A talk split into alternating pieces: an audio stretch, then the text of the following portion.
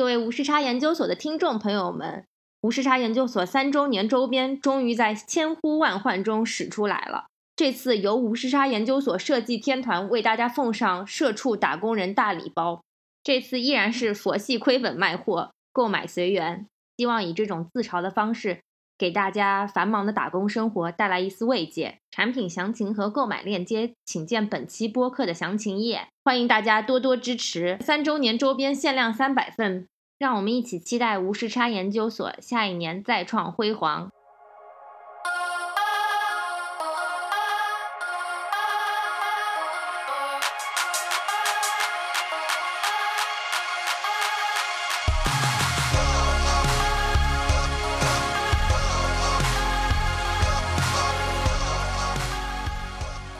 大家好，这里是无时差研究所，我是爱谁谁。Hello，大家好，我是科科。就是今天其实聊一个呃大家都比较关心的一个话题吧。我觉得就是疫情发展到现在，可能整体来说中国的现状已经比较稳定了。然后又有一个邻国，我们始终就是又熟悉又陌生的邻国，然后又爆发了新一波的疫情。我觉得国内新闻看着也是挺揪心的啊。然后我搜了一下，就是播客界好像对这个讨论不是很多，除了之前。啊，好像梁文道有一期节目聊过这个话题，然后所以我觉得可能作为一个国际性电台，我们有责任和义务，然后再为所有听众朋友们再呈现一下这个事情的真实情况。然后今天非常有幸，然后通过我们之前的一位老嘉宾，然后也联系到了可能在印度前方的一位朋友。我先来介绍这位老嘉宾啊，这位老嘉宾之前那期节目很火，就是我们这个。生活教练，对对，life coaching，对，就是古早的一期节目。然后，但是那期节目给大家打开了一个新世界的大门，然后很多人都对这个职业非常感兴趣。然后，让我们欢迎一下我们这个老嘉宾潘。Hello，无时差研究所的听众们，大家好，非常开心，然后又回来了。对，上期节目，然后得到大家的关注，然后啊，也认识了很多的朋友，所以很感恩这个，也对接了一些业务，是吧？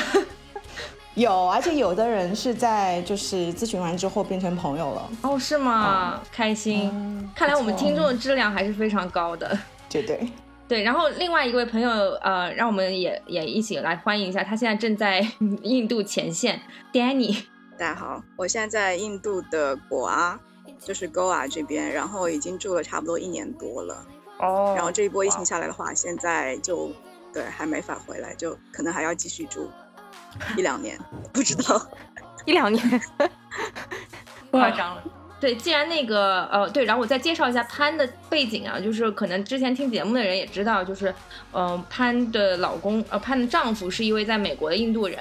啊，所以潘其实也跟随着老公就是回去过很多次，然后可能对印度的情况也会比较了解。对，然后所以，我我觉得今天呃，请到了两位可能跟印度比较密切相关的朋友，我觉得至少能够从呃实实际的这个现实情况的这个层面，给我们有更多的分析啊，因为可能。作为中国的这个听众和作为美国的听众啊，我们这里得到的信息基本上也都是二手的信息，甚至可能是从印度的一些媒体贩卖过来的一些信息，比我们真实的去了解实际的发生情况，可能呃还是有一定的信息的这个遗漏和偏差。所以我觉得今天这期节目呢，可能更好的希望能够从一个实际的这个状况，或者在在当地生活的人口中，他们到底是怎么诉说这件事情的角度呢，来给大家有一个比较好的呈现。对，那既然说到这里，我们可能就开始先聊一聊这个印度目前疫情整体的这样一个情况。要不然，请潘先说一下，就是你公公婆婆现在还好吗？因为他们还在印度，对吧？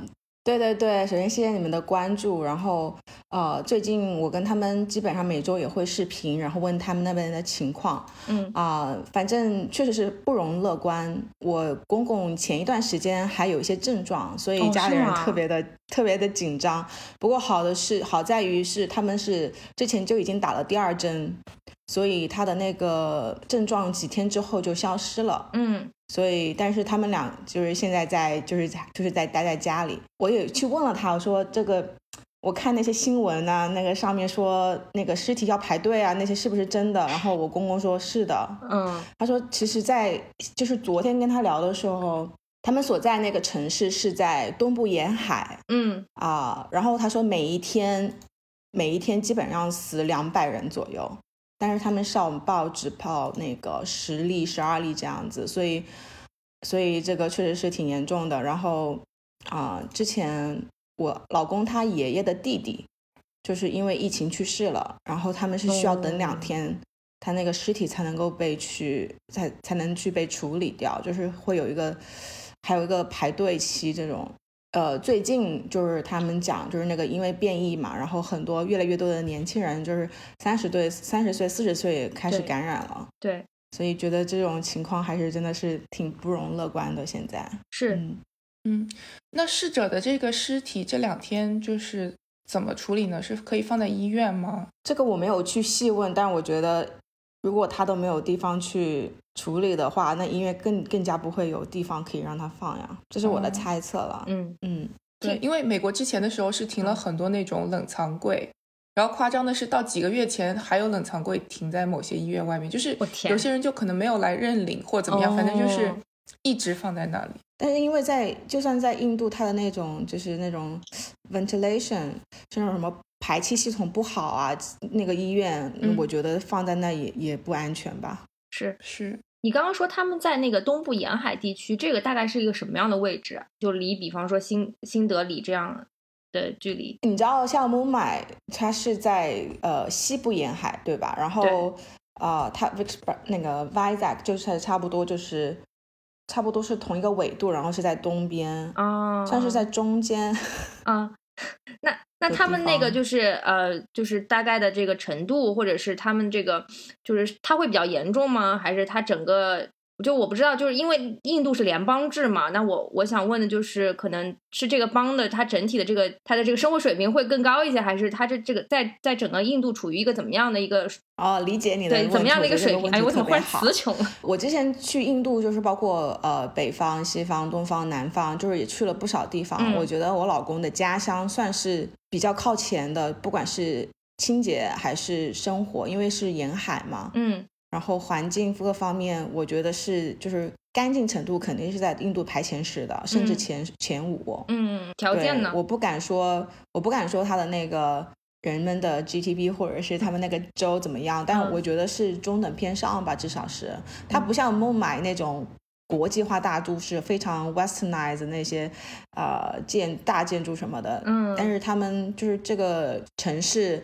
是算是在印度的大城市了。对。那现在那边呢，就是整个医疗的物资是怎么样一个情况？他有跟你说过吗？就是我公公都没有去医院，医院就在家里面，然后是婆婆就是戴着口罩，然后照顾他。不过还好，就是挺过来了。他们俩都是有，就是打了疫苗之前。哦，之前打过疫苗是吧？对他们俩都是在，其实印度在最早期时候疫苗是很足的，嗯嗯，所以他们先让就是年龄在六十岁以上的人打了疫苗，所以这个是 fortunate。OK，对，因为疫苗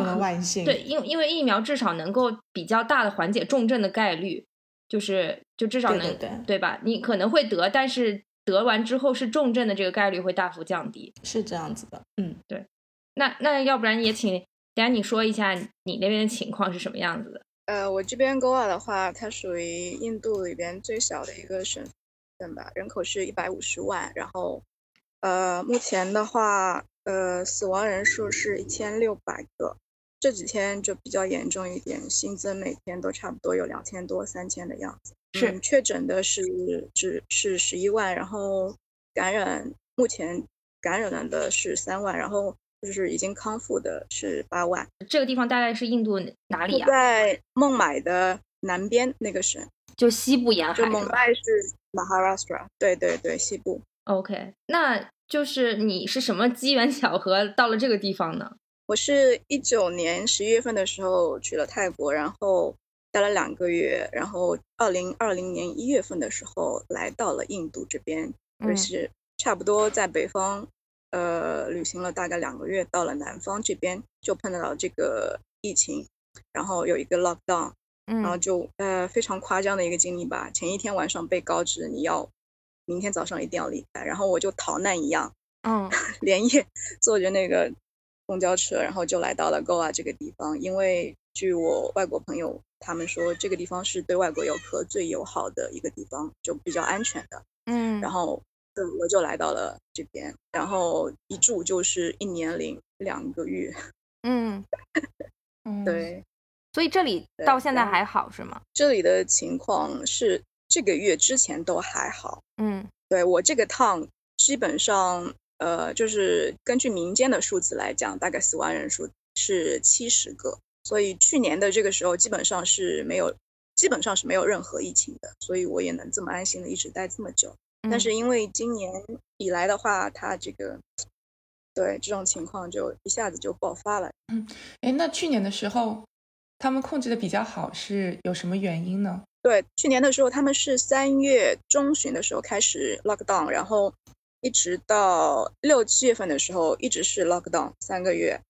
呃，中间只能够是外国游客，然后搭乘他们国家安排的那个 evacuation flight，他们才能够离开的，其他都就不能流动的。后来到九月份之后，就是疫情慢慢的缓下来，嗯，九月份之后就慢慢的有外省的游客，就是印度的外省的游客过来。到今年的一月份、两月份，往常这个是旅游的高峰期嘛，然后也是有非常多的节日。对，因为我们知道印度，它就是每天可能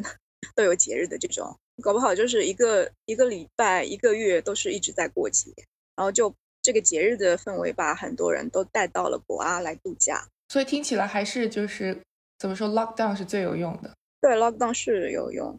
嗯，但是因因为正好这边的大壶节啊什么的，然后印度地方政府选举啊这种的，都会导致这个疫情突然之间就。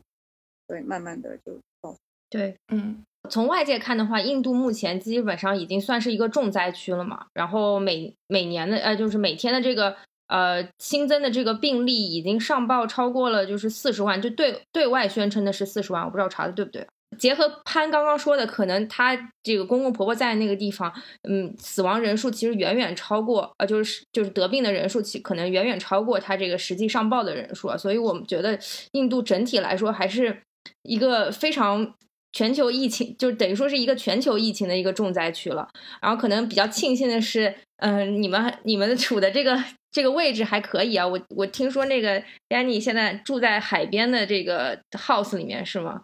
对我就是一个就沿海的一个地方，然后就每天在海边散散步，然后旁边有个湖啊，有个原始森林啊，还是过得比较安全，也比较惬意。嗯，就是。没有为外被外界的环境所有太大的影响到。那你那边的这个整个医疗的情况是有一定保障的吗？我这边就是，其实国外这个省是属于比较经济比较发达的一个，因为是旅游旅游区嘛，是经济也比较发达。对。然后他们整个这边的以前是葡萄牙殖民地，所以文化方面都是比较西化的，医疗系统化也还算比较发达。对。对，照顾好自己。哎，我正好想到一个问题，那如果外国人在印度生病的话，是走什么样的流程呢？显然是没有医保这件事情了吧？没有，这个只能够自费了。但一般这边的外国人都都会选择自费，不会去，就是不会考虑去找公共医疗资源。这个我们可以之后再聊一下，就是呃，对对，接下来再呃，接下来聊一下这个公共医疗资源的问题啊。对我我我们先顺着这个话题说下去，就是说，其实你当时中国疫情在整个爆发的这个时候时间点的时候，三四月去年三四月份的时候，印印度其实一度控制的还是挺不错的，虽然那个当时的这个。呃，就是感染的这个上报基数还是挺大的，但对比印度的整个人口的呃这个 base 在这里的话，这个上报的人数相对还控制的还是不错的。因为当时可以看到莫迪政府其实也采取了一系列的控制措施，包括这开了什么类似于方舱的这个这个旅馆呃方舱医院的这种类似的设施啊，然后也就是呼吁大家去这个戴口罩啊，然后提高警惕啊，但。感觉怎么忽然在就是全世界好像都已经快要就是准备迎接新的胜利的曙光的时候，印度又忽然爆发出了这么一大波就势不可挡的这个疫情的浪潮。其实这个是不是跟中间的几个事件的关键节点是有关的？刚刚潘和 Danny 其实也都提到了一些，就比方说可能放松的警惕啊，然后或者是中间的有这种大蝴蝶啊，然后还有这个可能涉及到一些印度地方政府的选举啊，可能很多事情促使了这次印度疫情的反噬。那我们可以一个个来说一下，就是呃放松警惕这一块的话，呃，可能我我个人理解，可能一方面是因为。这个疫情已经已经一持续长时间持续了一年多了，然后那确实在中间呢也有了很多和缓的这个迹象，包括九月份的时候啊，印度呢其实一开始的时候，它作为一个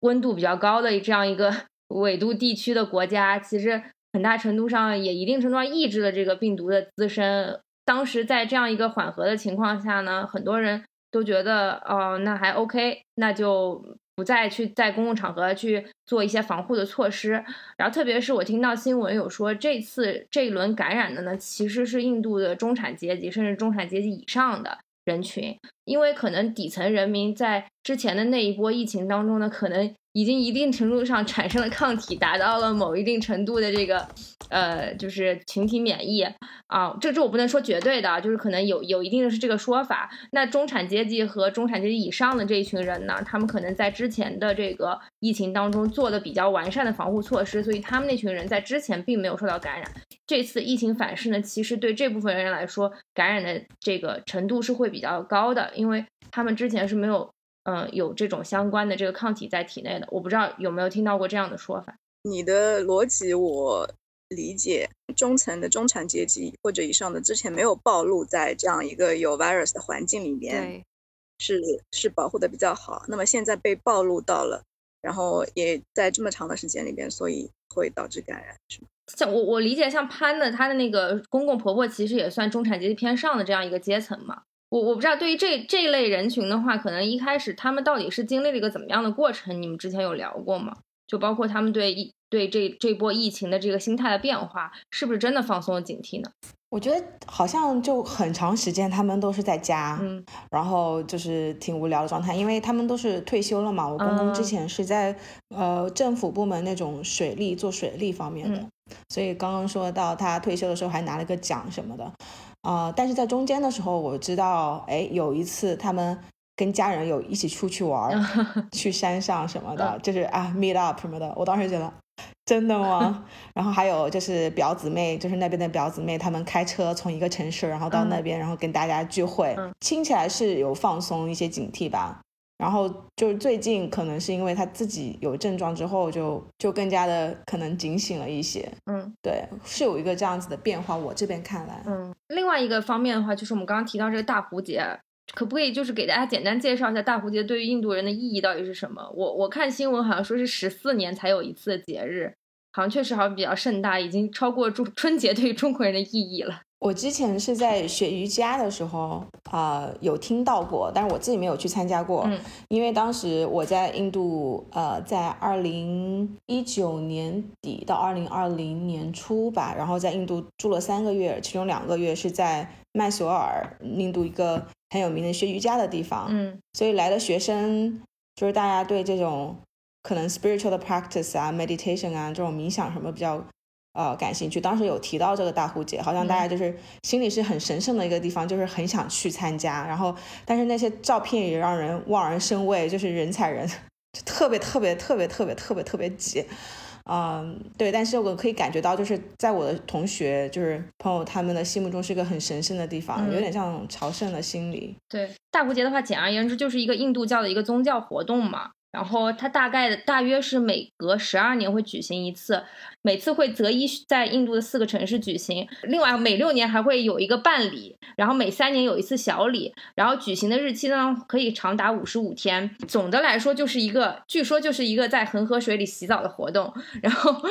能够一定程度上也拉动当地的这个旅游业，所以。即便在疫情抬头或者疫情非常严重的当下，印度当局也没有阻止这个活动继续开展，然后甚至呢，就是嗯，就是随任意这个游客或者是印度人民群众在这个恒河水里洗澡。大家都知道，这个病毒很容易在这个水当中滋生的。当时这个病毒爆发的时候，也有很多去东北澡堂泡澡的，然后因为泡澡感染了的人群。所以其实就是这样一个事情，其实也加剧了。疫情的整体的传播，我没有参加过这个大壶节，但是我参加了另外一个叫 Maha Shivarati 的这个节日。他们就是印度人，还是对这一块宗教的话非常的热情。像我参加的那个是他们整个晚上都在祈福、祈祷，然后做仪式，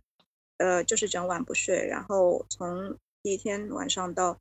第二天早上就一直在不断的进行这个仪式，就是大壶节在印度人民心中的重要地位，所以我感觉政府也很难说出来，就你们就不要办了。对。然后还有一点就是，他们确实说了，说大家应该要戴口罩，或者说是保持那个一米五的距离吧，但实际上这是不可能的，因为你人太多了。然后据说警力就是他们现场是有警力的，嗯但可能比例是零点几比一百，就是这种比例嘛，那你不可能有警察真的去管。对，所以其实一个宗教的问题，然后另外就是一个政治的问题。呃，印度在这段时间又进行了大国大范围的全国性的选举啊，然后包括莫迪执政的这个人民党。还有这个在印度历史上根深蒂固的国大党，其实两两个党派都在疫情期间有做这个大范围的造势的活动，然后特别是人民党，呃，这个在这个印度的各个联邦就展开展了这个这个宣传的活动，然后莫迪甚至就没有在公开场合再佩戴口罩了。呃，一定程度上，他也不想把这种恐慌情绪再传递给大家。穆迪好像是去年的时候得过新冠，一定程度上，领袖的强人政治的这种作用和影响力，也让所有的这个印度民众会觉得说，可能疫情并没有想象的那么糟糕。然后更更多的一种情况是，其实大家也知都知道，印度其实是一个脏乱差的环境。然后有有有些人戏称说，印度人民每天都生活在这个化学元素表里面。就是可能每天遭受的，或者就是暴露在外面的这种病毒，或者是这种侵扰，还是还是很多的。他们对于这方面的这个认知，其实并没有那么完善。我觉得，就是可能这个这个也是一定的原因造成的。刚可可说到这个，他们习惯了一些这种环境，我其实挺有感悟的，就是。去在印度的一些地方，就是我老公的嗯亲戚朋友啊，然后有时候去一些那种城市，就是那个风沙真的不是北京的那种风沙。嗯。是真的有气味，然后我真的就是就是坐在那个什么黄包是黄包车 还是什么里面，就是只要脸上在在外面，后面都会有灰尘，嗯，就是就是心里挺压抑的，对，就是有很多地方，但是感觉他们好像是真的是习惯了。我也在想，如果是我出生在这样的地方，我每天看到就这样，那我也会习以为常。对我的话就已经习以为常了。这边刚到的时候真的是非常的，就是我在其他大城市，孟巴啊这种，它地铁线路一样，它然后地铁线路旁边就直接住着那些像贫民窟一样的，就直接住在旁边，然后吃喝拉撒全都是，嗯，然后你车上的人就直接看到的，然后旁边全都是垃圾扔的，就车上的人也扔垃圾，往外面扔垃圾。然后我所在的这个是旅游区，但是他们当地的政府也不是把这种公共卫生的看得特别重。然后基本上所有人都随便乱扔垃圾的，嗯，就只有极少数的会比较有这种卫生意识，所说要扔到垃圾桶啊或者怎么样。当地居民的话，他们呃也是就垃圾直接焚烧，就在家门口，然后这个空气污染也非常的严重，然后他们就根本就不 care 这种这种东西。有一些当当地。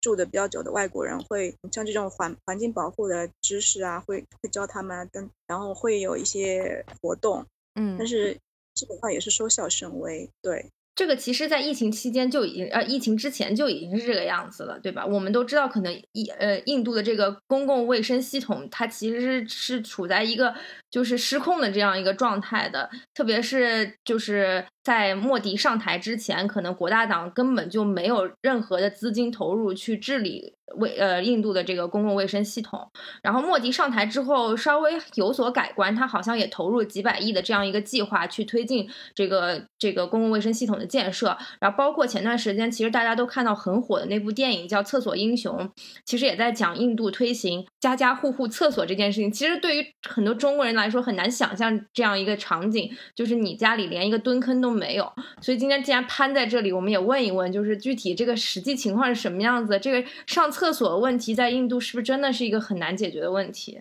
哦，我首先要说一下，就是可能 Danny 看到的是我们可能看到的，就是印度是有很多不同的阶层的。嗯，就是我去的地方，至少是在家里啊，还有包括阿迪的他的叔叔，就是在当地是比较算是比较富有的吧，就是他们的房子啊，就是很就是挺西化的。嗯，但是我们如果是去就是景区这种公共的地方。我基本上看不到公厕，就是我们去那个自然景观的地方，基本上就是要找一个一片树林，然后在后面就自己解决。就是刚开始的时候我也非常非常不习惯，然后后面就入乡随俗。对，我觉得还是跟他们的印度的文化传统有关系吧。他们就是跟自然的融合度比较强，他们就是敬所有的动物啊，包括牛啊什么的都为神的，然后跟跟大自然的关系是比较就比较 close，就不介意在这种野外的情况。去我们去西藏玩的话，其实差不多也是这种情况。对，我就想到有一次，就是刚开始的时候，我那个什么香蕉皮，我觉得我不想乱扔，我是很有那个那个意识的，对吧？嗯。然后我老公说：“你这个香蕉皮，你扔到这里，然后就变成肥料了。你这 边就算是你去吃喝拉撒干嘛的，哎，它其实是回到自然的。哦。然后我想，哎，好像也有道理。但是，比方说你老公他们从小在印度长大，但是到了美国之后，他们其实习惯是会改变的，是吗？怎么说呢？我我我跟他相比，我肯定是更加会有那个 concern，就是说要怎么怎么样，要怎么样子规范什么的。对他们来这边，如果是没有人规定他们的话，他们也也还是可以延续之前在印度的习惯的。但是因为这边有一些规范嘛，然后那你们在比方说在印度这个饮食，然后食用这个这个水呀，然后包括一些食物啊，是比较干净的吗？还是？就是具体是一个什么样的情况？我在印度喝水都是喝矿泉水啊。对我住的时间比较长，然后我一般自己做饭吃嘛，然后也就是只是用我住的那 guest house，它里边有那个有一口井，然后用井水，然后就做饭啊、喝水啊，基本上就解决了，就还 OK 了。然后我我有的时候会去森林里边取水，他们有那个泉水。嗯，你你还习惯吗？我 OK 了，野外生存也比较强。哎，那你会喝生水吗？还是说你一定会煮开？生水是真的不建议，不建议喝。嗯，呃，他们印度当地人会喝，然后在这边住的久的外国人有的也会喝。但是我试过一次，就是他们就直接一杯水拿过来，让我我就直接喝了，反正也没想太多。后来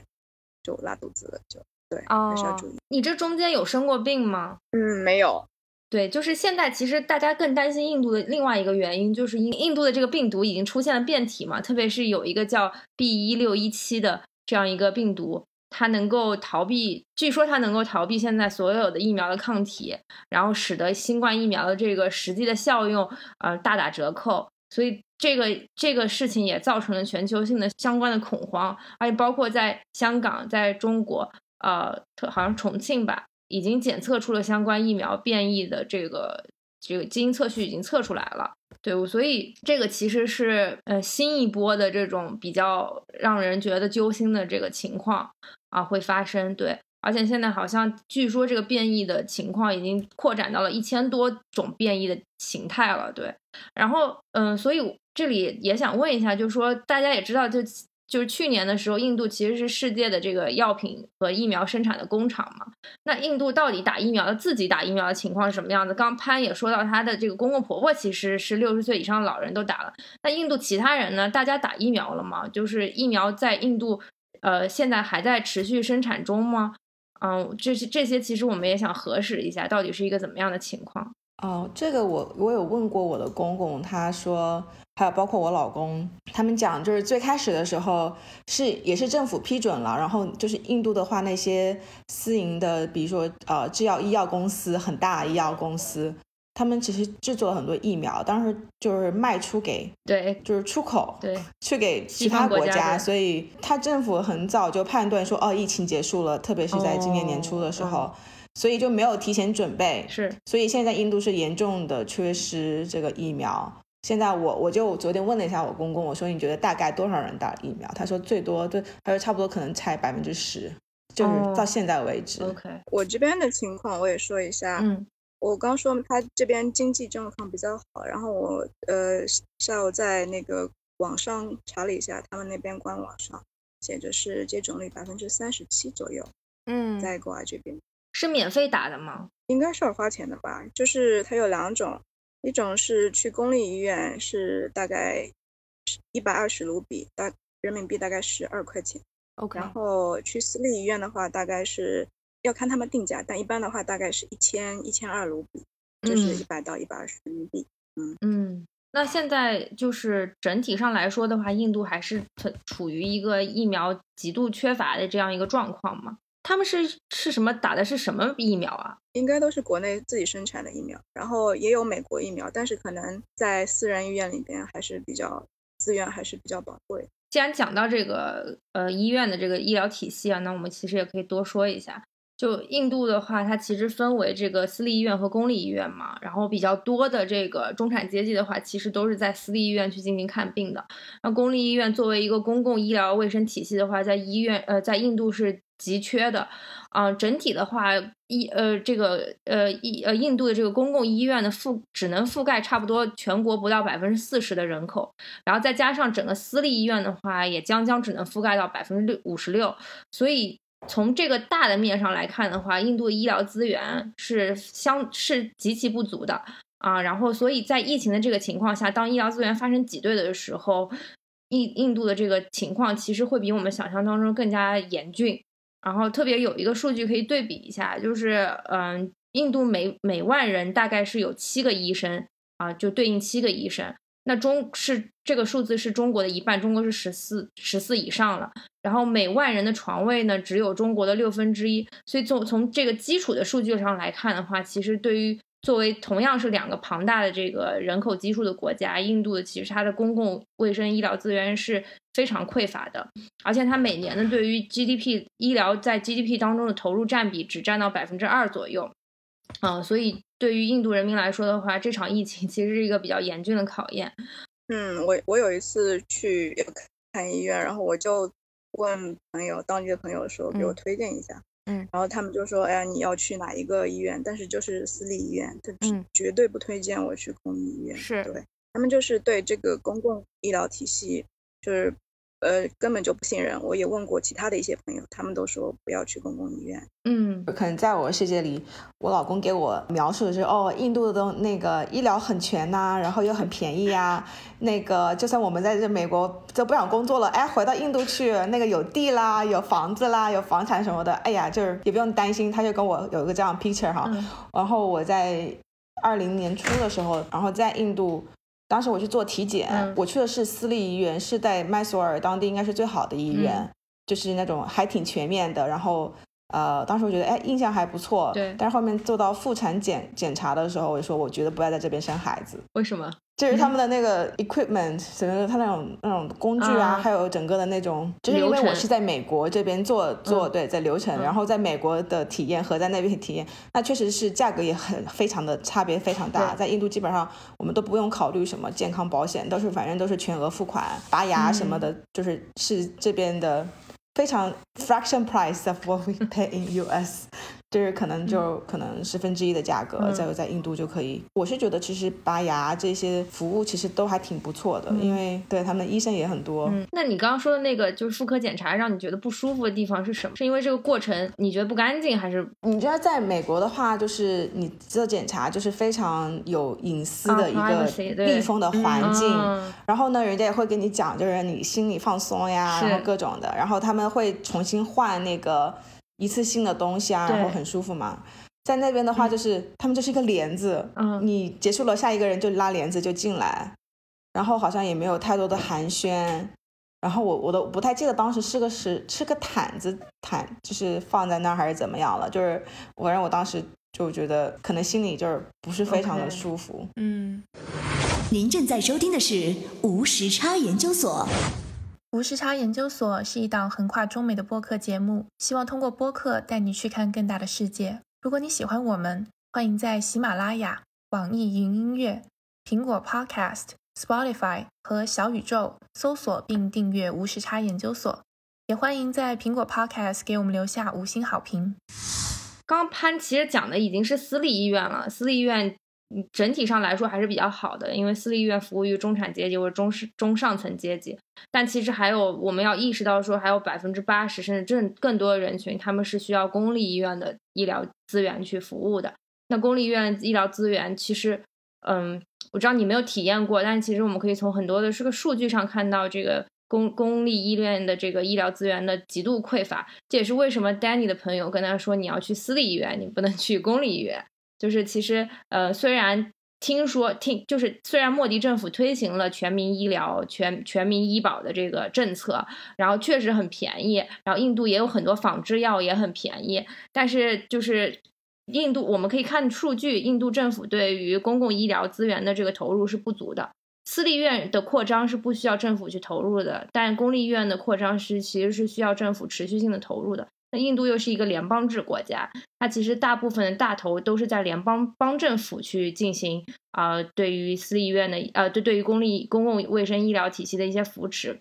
呃，那这个中央政府只出小头，所以就就导致呢，很多中产阶级他交了大量的税在联邦政府，然后但是呢，联邦政府却把这个公共卫生资源的这个投入给了平民，所以呢，中产阶级当时就做了一件什么事情，他就游说了这个当时的这个中央政府，就跟他们说说能不能啊，我我们就我我们就去指这个对接这个私立医院啊，那我们就把钱投入到私立医院里去。所以导致呢，私立医院其实自行扩张的速度很快，那政府就不再对公立医院去进行医疗资源的扶持和投入了，大幅削减了呃相关的这个医疗基础设施的投入，然后甚至传染病的防治的投入的资金，这也是一定程度上导致了印度现在整个公共医疗卫生系统的匮乏，然后甚至是处于一个濒临崩溃的这样一个阶段。可以稍微聊一下，因为这次疫情，我觉得比较严重的就是很多医院都没有那个。氧气嘛，嗯，其实首先，其实氧气有很多种方式。其实大的医院，他们其实都是在管道里的，就不会像以前我们看到有个氧气罐，你要背来背去。其实这种已经逐渐被淘汰了。嗯，但是可能你在小的一点的医院，或者是比较偏远的地方，你就没有办法，你只能通过运输这种氧气罐的方式。对，但问题就在于，可能如果说你的基建、你的路不好，你运输也会有问题，然后也有可能会出现一些。呃，爆炸什么的，就是这个安全性确实没有那么高，所以可能在一些比较偏远的地方，就有很多人用不上氧气，是因为你氧气罐用完了，你就没有办法及时的去补充，呃，你的液氧，呃，这都是有一个问题吧。然后还有就说到，就是国家对这种公共建设投钱这个问题，就可能他们不会把有更多的，比如说买更多氧气罐或者。或者说是 upgrade 就升级你的氧气系统作为一个比较首要的一个点吧，他们可能更多的会关注一些研究方面呢，或者说其他更表面上听起来更好的一些，我觉得这可能是普遍的现象，不仅仅是某一个国家，就是说大家在这个投钱的时候不会那么优先的考虑到氧气这个方面，我觉得这也可能是导致了很多时候很多地方的它这个制氧供氧的能力其实是跟不上的。对。啊，我觉得就是是一个系统性的崩溃吧。就之前可能在掩盖在一些呃这个比较比较平静的这个表面的情况下，大家并不会觉得有什么特别大的问题。那可能这次出现大范围的危机的时候，这种医疗系统的崩溃就是彻底的，就是就是致命的。对，然后之后的话，我们可以再聊一聊，就是说可能我们刚刚也说到，就是说可能印度的它这个。中产阶级他可能过得很好，包括潘他在印度的体验就相对来说也还是不错的。那印度的其实我们或多或少都从电影里看到，印度有大部分的人都生活在水深火热之中，都是生活在这个嗯，就繁华大都市的贫民窟里面。那就是是什么造成了印度的这个贫富差距是如此之大的呢？就是不同的阶级他们到底生存的情况到底是怎么样的？这个可不可以跟我们也简单介绍一下？基本上就是历史原因造成的吧，就是这个种姓制度，嗯，有一个社社会阶层的分化，然后他们的种姓制度影响到生活的方方面面，包括政治制度也是，就是富的极富，然后贫的极贫。他们的富豪，我们看新闻报道，就私人飞机全都是直接飞到国外去的了。对，所以这这这段时间，私人飞机行业真是。赚的盆满钵满，然后相对来说，这个贫民窟的也是印印度是应该，我不知道是不是全球最大贫民窟，在孟买的那一个，我在之前旅行过的那些地方，像斋普尔、斋普，然后就一条很大的一个很宽的马路上面，呃，就住着那一片，有可能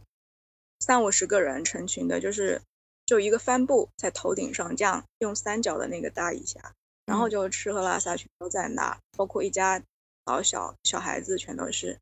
你刚刚说到这个种姓制度，是种姓制度规定了你阶级跃升的这个路线，还是种姓制度它其实一定程度上规定了你只能从事某一项工作？其实就是出身嘛，就是在哪儿其实都差不多，因为你的出身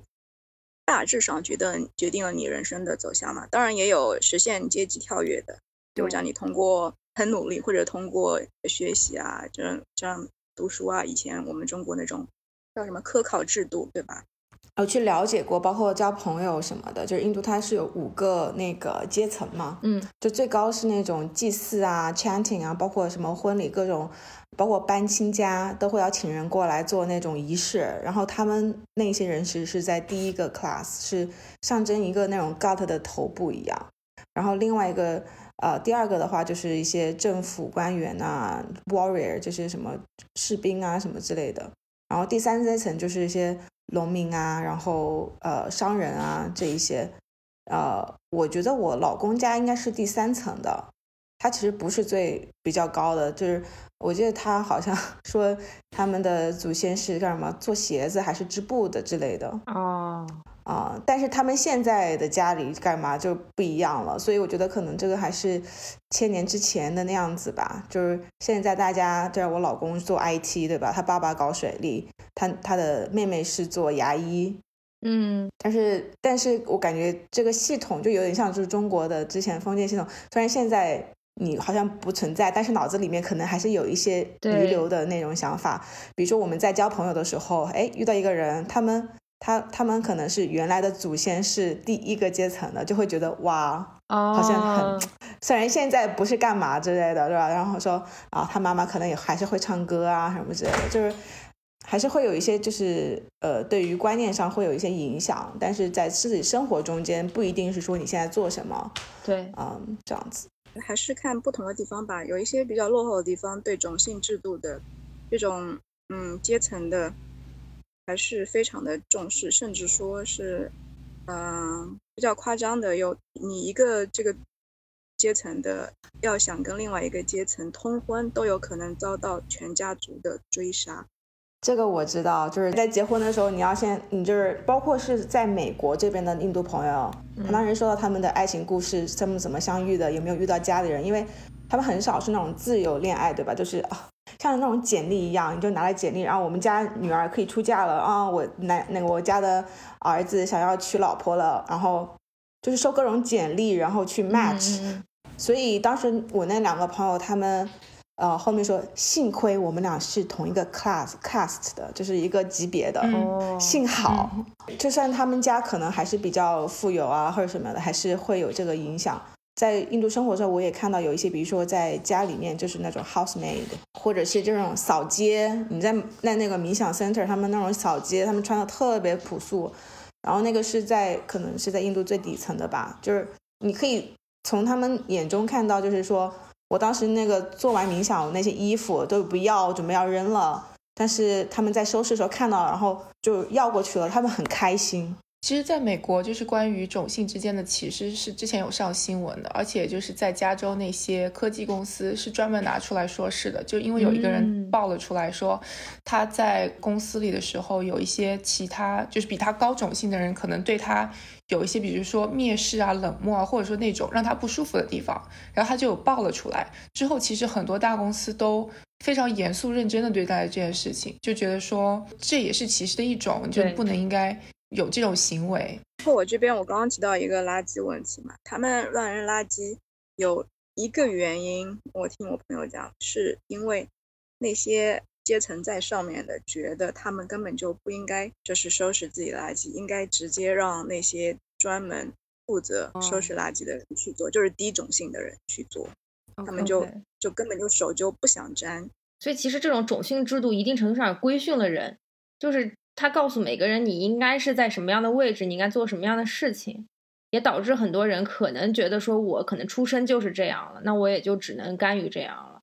那另一方面的话，有一些人他可能出身比较比较高的话，他觉得我就是我有更多的资源嘛，这这也就会导致就是你你你种姓越高，其其实这就是两极分化嘛，就是你越越高的你资源越集中，然后你越越低的你其实你你获得的东西就越少。我我老公说那句话特别有意思，我就问他你为什么会觉得那个贫富差距这么大？他就一句话说，他说富有的人非常的 smart，非常聪明，他们 take all the money，他们把钱都拿走了。就虽然是一句有点半玩笑，但是我觉得还是有一些道理在里面。就像科科刚刚讲到的，就是一个循环。那你有资源，那你就越来越聪明，well educated，对吧？你受到教育，更多的机会，那这样都是一种循环，然后就越来越越来越分化。大家不一样的积累嘛，就是你越有钱，你越有机会去积累。如果说你起点低的话，你真的是很难能够得到一定的积累而实现这种跨越。对，讲到这个啊，就是印印度的这个精英阶层到底去哪里了呢？我们可以看到，就是说美国的很多的这个主流 IT 公司都是被印度人把持的，包括 Google 的 Head 啊，还有 Microsoft 的 Head 是吧？都是好像都是印度人。我在留学的时候，就我们班差不多三分之一是中国人，三分之一是印度人，然后剩下的是其他各个国家。对，对，就是我我们在这个国外读书的时候都有一样的经历，就感觉美国的印度人确实也很多，就国外的印度人也很多。那这些人其实是不是一定程度上也代表了印度的精英阶层呢？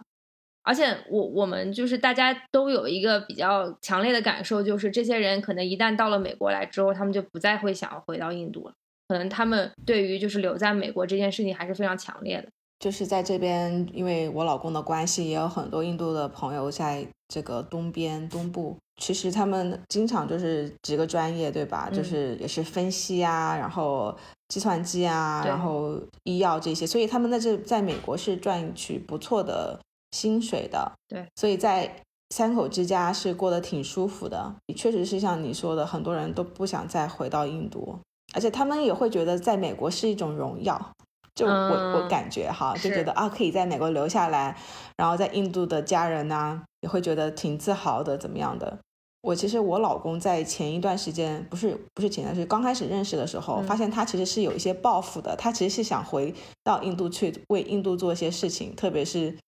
贫穷的人啊，教育啊什么的，我老公有那一颗，好像有一颗那种普世的心，还是怎么样的。但是你看现在，哎，我们俩因为我跟他结婚了，我不想在印度常住，那他还是没回得去，是吧？嗯嗯，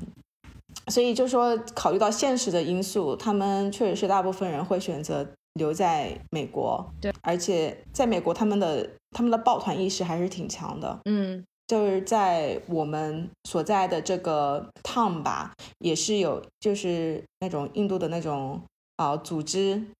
他们的高就是年龄稍微高一点，在这边已经可能好几十年的人，嗯，他们组织那种组织，然后呢，我去参加过他们的活动，当地的包括美国的政府的一些人也会有来，嗯，因为他们也需要就是选民啊，对吧？就是。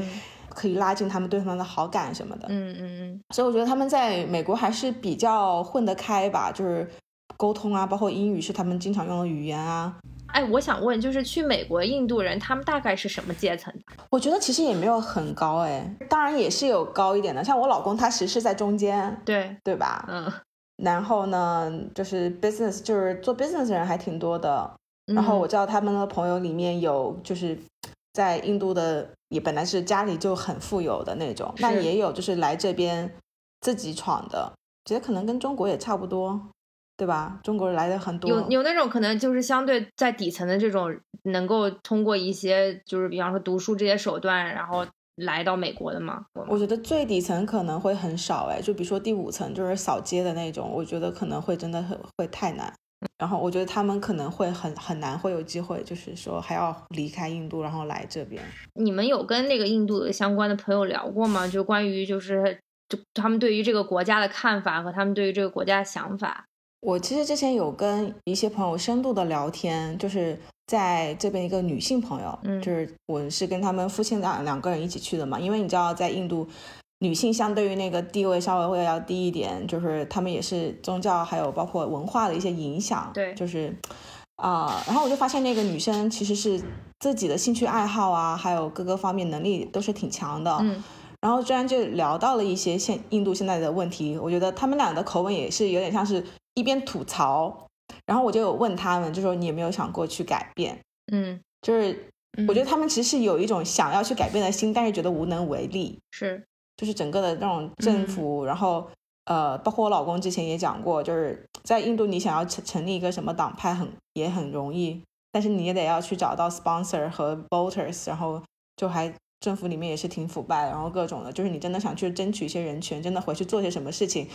你还要考虑，那你自己的生活可能就没有办法现在现在这样子的安逸了。衡量之后，可能很难真的去做那样子一个。但我觉得，就是这种问题，可能其实在各个国家都有吧。就是有一些很系统性的问题，你很难用个人的力量，就是说去改变。是期待的是一场比较大的，就是那种变革革命。但我觉得这种声音的累积。呃，就还是有效的，就越来越多人去聊、去关注，特别是如果说有更多印度人在就是一些其他的国家，然后体验了不一样的生活以后，肯定会对国就是印度本身有影响。我觉得这是每个国家都会经历这样的一个过程吧，就是你你总是会想要往更好的呃方向去发展，那都是要通过不一样的声音来带动的。但我个人觉得，靠这些离已经离开印度的精英阶层再回去拯救这个国家，其实还是比较困难的。可能未来的出路还是得依靠这个国家自身的这个演变，内在性的这种演变和经济发展，需要出现一个相对来说比较 solid 或者是比较有有实力的这样一个党派，能够带领印度走出贫困，我觉得才能够吸引到这些精英阶层愿意回国，就至少能够创造一个比较相对比较稳定的环境。我想要补充一点的就是，我们在我们看来，好好像印度这个国家是要去被拯救的。哎呀，这么多问题要被拯救的，但是其实我就是把自己放在印度真的里面的一员，我其实看到还是有些不一样的层面。比如说，我看到就是包括亲戚朋友，包括他们去，就是非常做很多的慈善。然后就是那种公益组织，是可能看比我看到就是在中国做的可能更多。对，就是真的是可能大家对物质的那种要求没有那么多，说一定要非常 fancy 的东西去攀比或干嘛的。他们有了一点就可可以去捐出来。是，就是我所看到的这个环境是这样子的。对，对，这个也跟他们的文化有关系。他们这边确实有非常多的志愿者组织，像我之前也。是在海边刚碰到一个大概六十岁左右的印印度的一个一个女士吧，嗯。嗯，然后她她就是从三三十多年前开始就一直在做慈善，就可能她现在住的房子是一个 apartment，是一个她的一个女性朋友一直借给她住的，她本身是身无分文，然后所有的收入只靠她的两个前夫定期的打给她钱，然后她再把这个钱分享给。她身边的有一些贫民窟的孩子跟她一块住，然后包括不跟他一块住的一些孩子，也是在他这边，他带他们基本上去玩啊，去干嘛？这个其实是不是跟他们宗教的这个嗯信仰有关啊？就说印度宗教啊，特别是印度教，对于印度人来说，到底产生了什么样深远的影响？这个其实也可以聊一聊。他这边大的宗教，一个是印度教，另外一个是穆斯林。穆斯林教规里边啊，就有一个说法是，你要把你的收入的百分之二点五至少 share 给其他人。如果是要遵循这个教规的人，那都都会去做这一件事情。另外一个的话，我觉得应该是跟这边呃外国的文化的输入也有很大的关系。从上个世纪的五六十年代开始，这呃印度就聚集了很多。外国人到这边长期的居留，然后他们也把国外的这种 NGO 的这种组织啊、这种思想啊、这种这种行为行动啊，全都带到了这边。那可能也也会带动印度本身的这个国家的人去做同样的事情。那慈善是一方面嘛，然后宗教其实对印度人民其实也有很多其他方面的深远的影响嘛。这个潘可以给我们讲一下吗？对对，像我老公家其实一家人都是信的印度教。嗯，然后我老公是不信教的啊？为什么呢？对，他可以不信教吗？呃，我老公好像是，他是说他是多少岁的时候，然后就决定自己不信教了。但是跟家人在一起的时候，那个样子还是要做做。但是他就很 很无所谓的那种。嗯。但是刚刚 Danny 提到那个捐款那个，嗯，我老公虽然他不信教，但是在美国，他前几年他的工资他百分之十也是捐出去的。哦。有一次他的生日，我说你想要什么生日礼物，然后他就说，啊，你就把。嗯，你想要买的生日礼物的钱就捐给这个组织，嗯，然后我们一起还有在美国有去就是募捐过，就给就是给他们就是印度本地的小孩募捐那种。OK，啊，我觉得可能这种是一种可能家庭的影响也有关系，虽然他自己不信印度教，嗯，然后刚刚说到印度有很多的节日，对吧？就是不同的节日会有做不同的 puja 仪式。我就是看我自己的婆婆，我们当时我婆来我们美国跟我们住过两个月，那个时候我跟我老公都要去上班，他一个人在家里，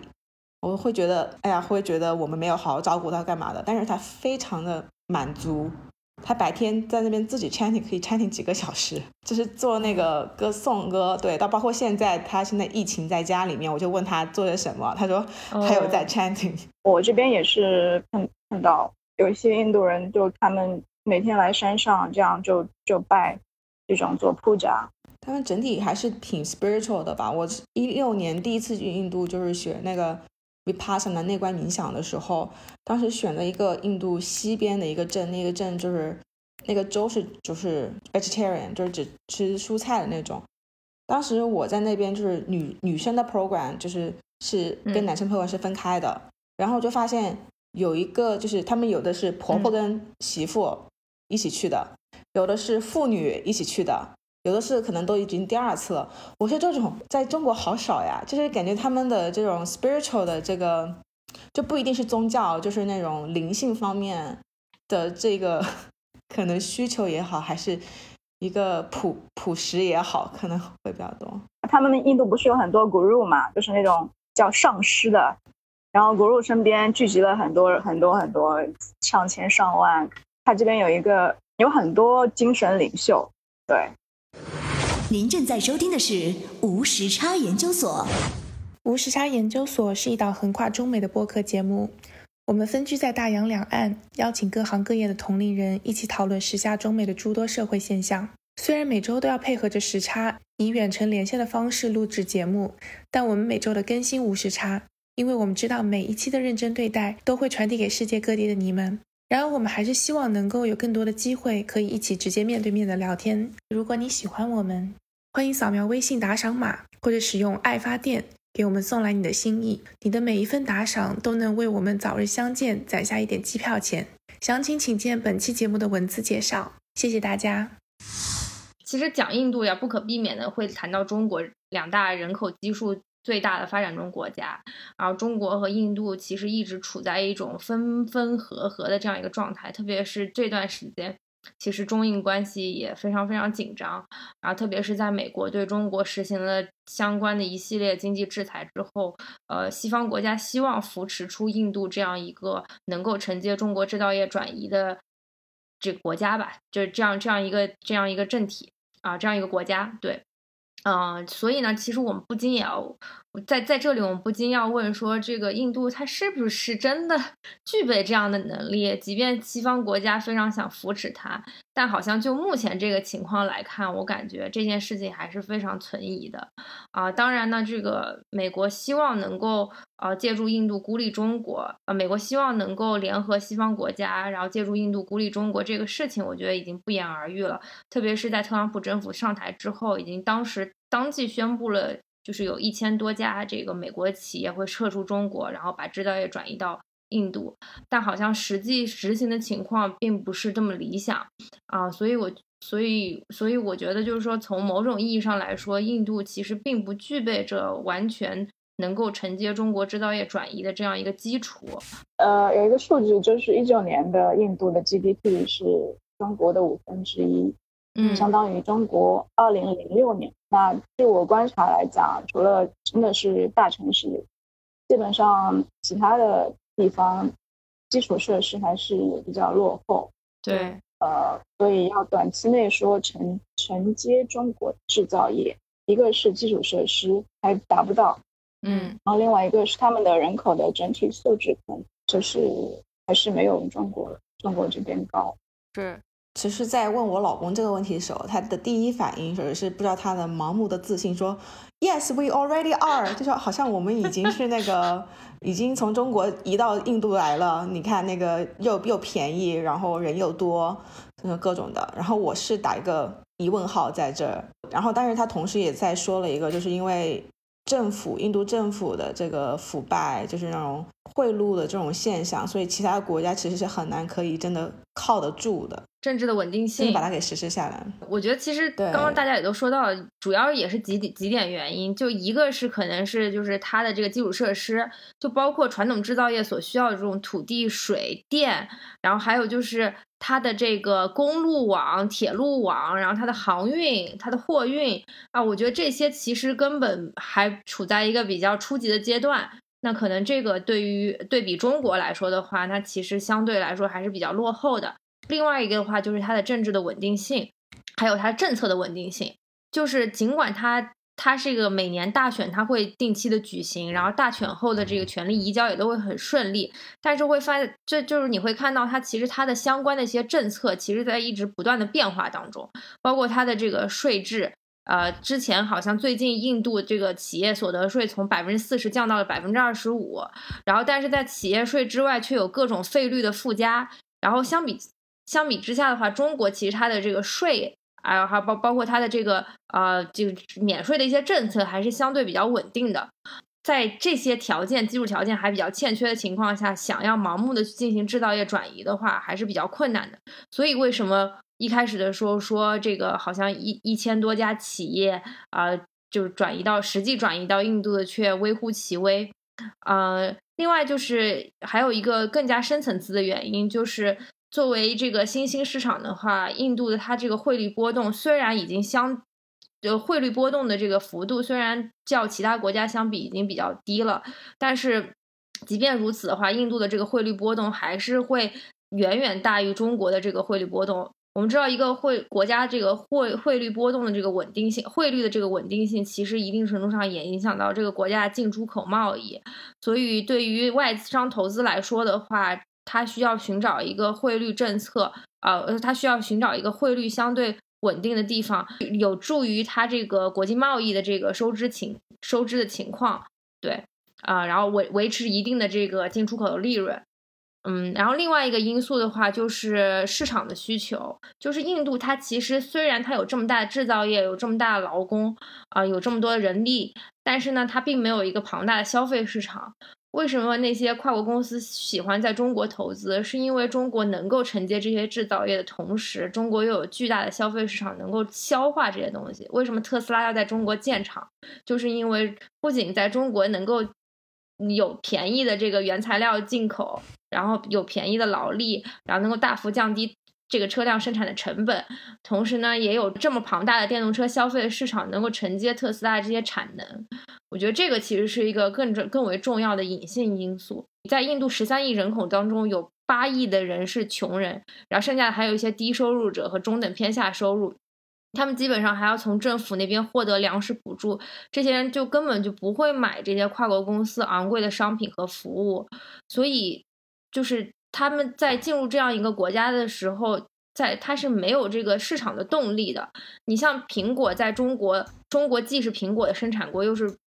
这个消费国。中国大概有八亿的高收入人口，嗯，这个苹中国的这个大陆的市场就是苹果二零一九年全球的第三大市场，然后也是亚洲最大的市场。所以从这个两个层面上来说的话，我觉得，嗯，这个制造业真正的这个制造业转移啊，或者是。呃，中高端的制造业转移，我觉得还尚为时尚早，可能就是一只是一些初步的一些，比方说这个基础的农农产品啊，然后这些。这些比较低端的这种制造业的转移，我觉得可能还有一定的可行性。嗯，但我觉得就是从这个就是国民经济的角度来说，印度其实承接了非常多服务业的，特别是呃现在就是说你可以远程连线，因为有很多公司他们都会在印度开一个 call center，呃，就是 back office。嗯，对对对，外包的这种呃后 back office 是什么呀？后台，他们可能有一大部分人是在从事这样的工作。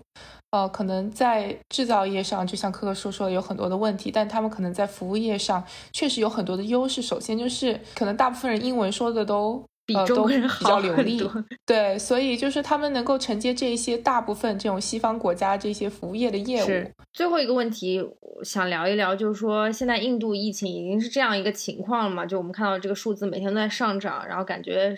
嗯，大家都生活在水深火热之中，那这个世界应该如何对待印度？然后中国又做了哪些努力呢？我觉得可能各个国家也都有发言，或者各个国家也都有表露，包括美国好像这边就就就是只是说了一句“我们的心和印度人民同在”，好像就就没有什么下文了。对中国这边的表态，中国是这个在四月二十二号和四月二十三号，这个外交部的发言人都一再表示，就是说啊，中国人中中国政府和中国人民。啊，愿意为印度政府提供支持与帮助，但是呢，就是对，就是我们知道一开始可能这个初期的时候，哈，印度基本上都处于在一个拒绝中国和和中国合作的这样一个状态，特别是好像到中国当时有召开一个环印度经济带，就是就印度周围几个国家一个联合的这这样一个应对疫情的讨论，然后印度都拒绝参加了，然后同时呢，这个印度也。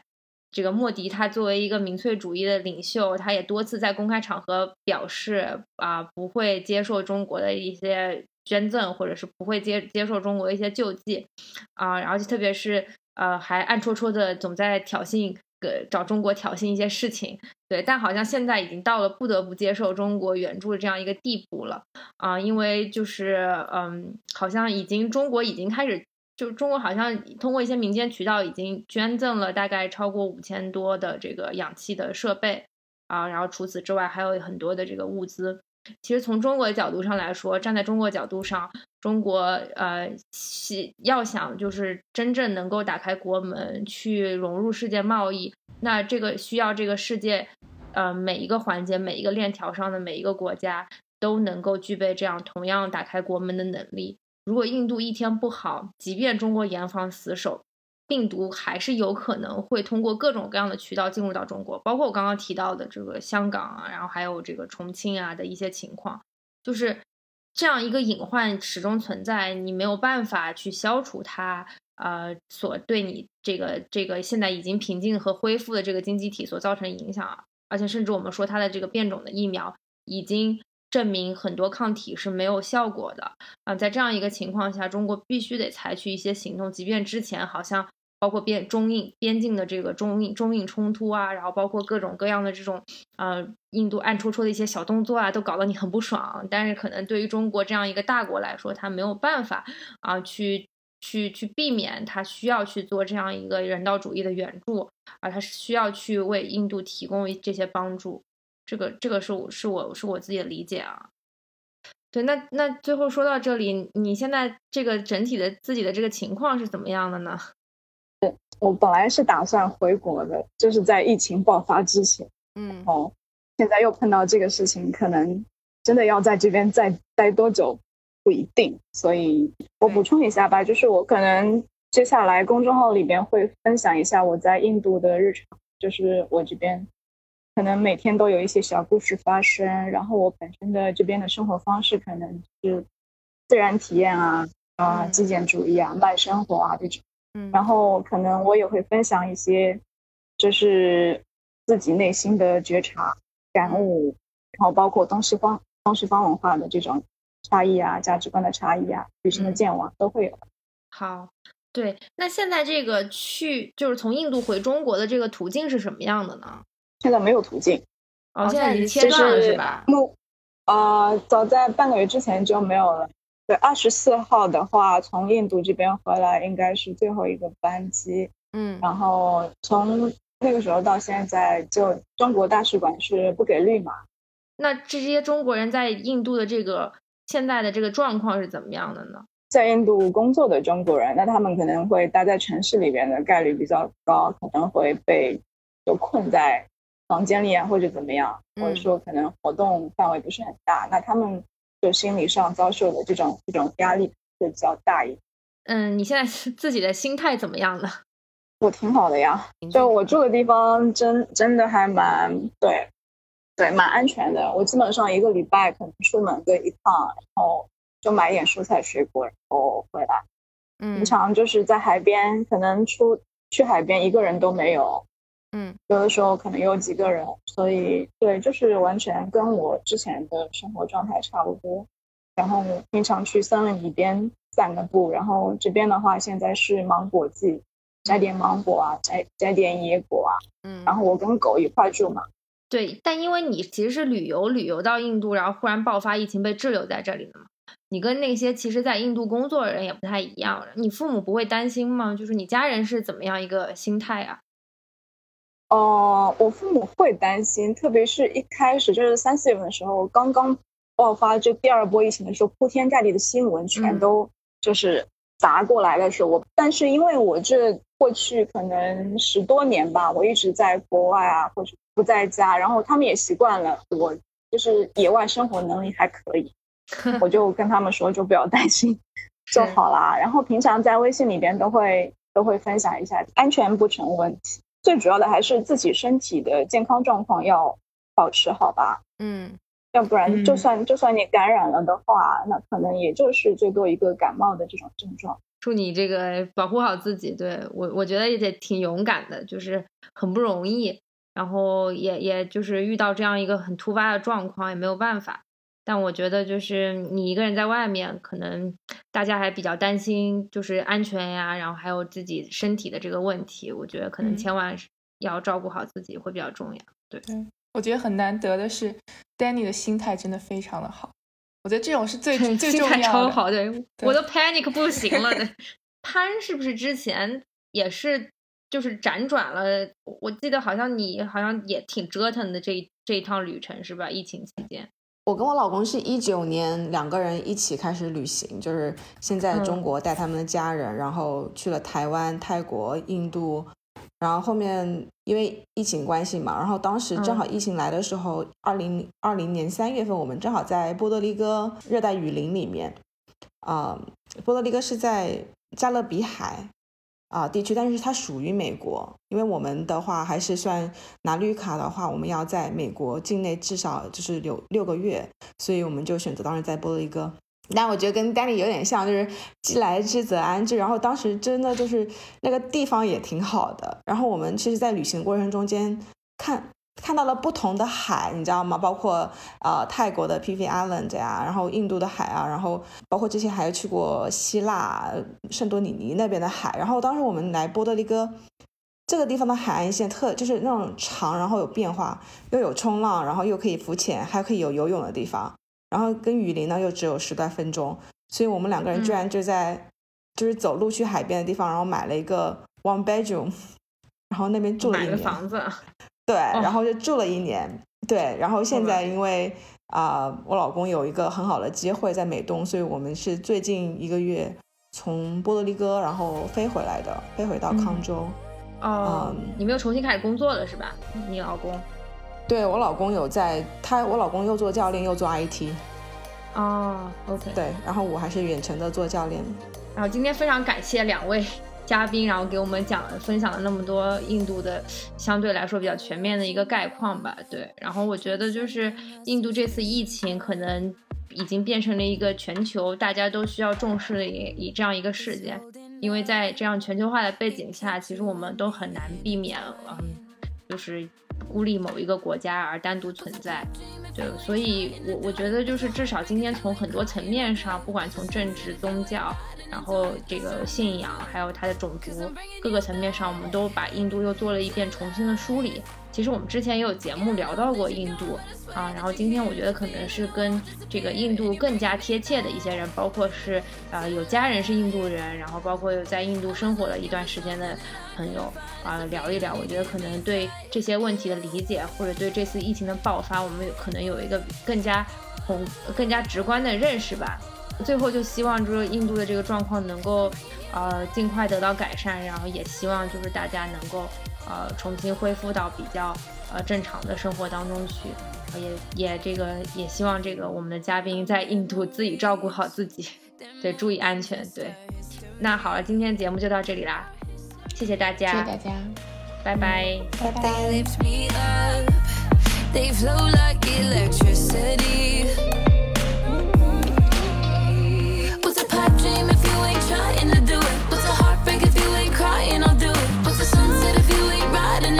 Let's drive into it. Cause I'm bringing you back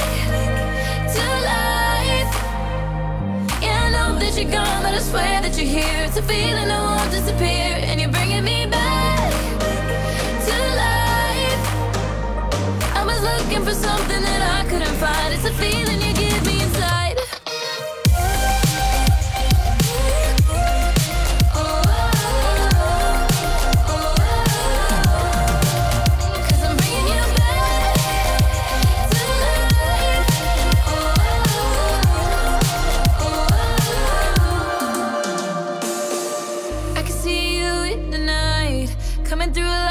flashing lights when the world is passing by. Oh, oh, oh. I can see you in the night coming through like flashing lights when the world is passing by. Oh, oh, oh. Cause I'm bringing you back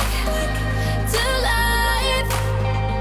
Yeah, I know that you're gone, but I swear that you're here. It's a feeling that won't disappear, and you're bringing me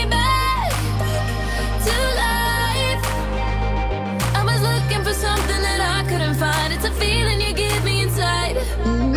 Cause I'm bringing you back. Cause I'm bringing you back. Cause I'm bringing you back to life. Cause I'm bringing you back to life.